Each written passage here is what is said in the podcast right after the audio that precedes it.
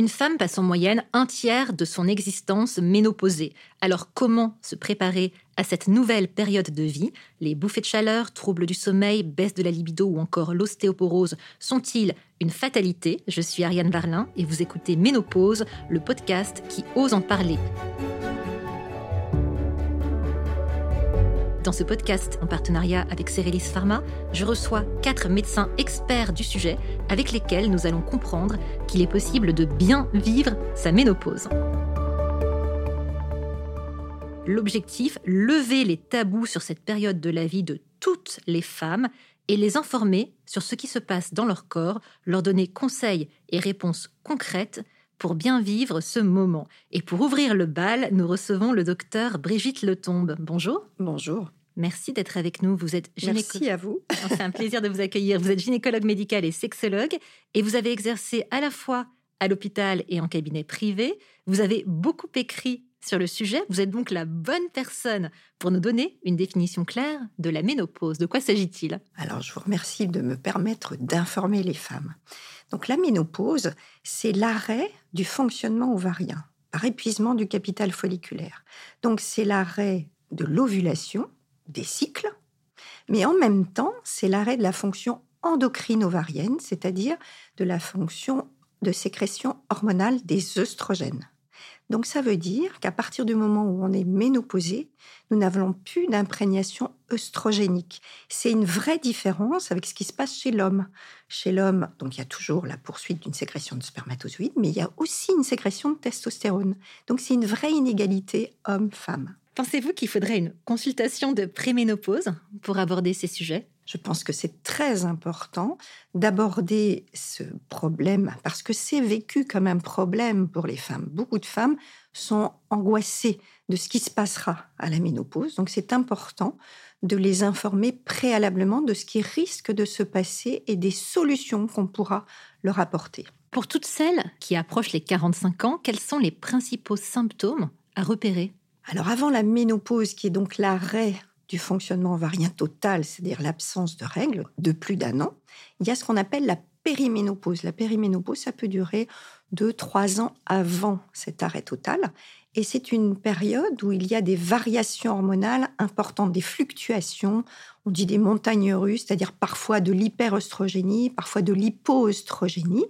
Et on a tous les symptômes de ménopause qui peuvent s'installer. Des bouffées vasomotrices, des sueurs nocturnes, des troubles de l'humeur, des petits troubles de mémoire, des douleurs articulaires, tous ces symptômes qui existent, qui peuvent exister à la ménopause et qui commencent à s'installer. Ces symptômes que vous décrivez, ces troubles, est-ce qu'ils sont les mêmes chez toutes les femmes? Ah non, non, non, il y a une femme sur quatre qui n'aura pas de symptomatologie, qui sera très heureuse d'entrer dans cette période sans menstruation. Et puis il y a trois femmes sur quatre qui auront une symptomatologie. Et dans les trois, il y en a une qui va en souffrir vraiment beaucoup et qui nécessitera un vrai accompagnement thérapeutique. J'ai entendu dire qu'il pouvait y avoir aussi des effets à plus long terme de la ménopause. Quels sont-ils? La ménopause, c'est donc l'arrêt de sécrétion hormonale, donc il y a une altération de la qualité de vie, les symptômes que je vous ai décrits, mais il y a surtout cette absence d'imprégnation œstrogénique qui va augmenter le risque cardiovasculaire des femmes, par exemple multiplier par deux le risque de diabète, qui va augmenter le risque de perte osseuse, donc le risque d'ostéoporose.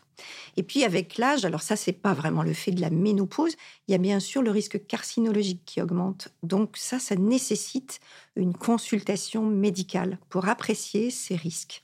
Vous avez décrit docteur toute une série de symptômes qui sont tout sauf anodins et pourtant on parle encore très peu, trop peu de la ménopause. Alors j'avais envie de vous demander pourquoi est-ce que c'est un sujet aussi tabou?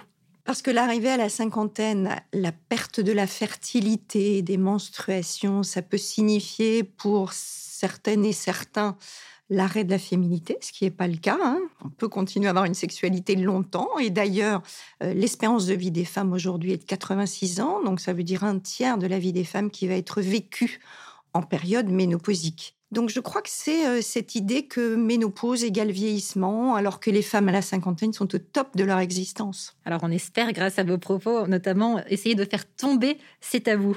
Je le souhaite. Vous avez décrit toute une série de symptômes, parmi lesquels les bouffées de chaleur, les sueurs nocturnes, les troubles du sommeil ou encore de l'humeur. Alors la question que j'avais envie de vous poser, c'est comment est-ce qu'on peut les soulager, ces symptômes? Est-ce qu'il faut un suivi psychologique? Est-ce que ça passe par une prise de médicaments? Qu'est-ce que vous recommandez, vous, à vos patientes?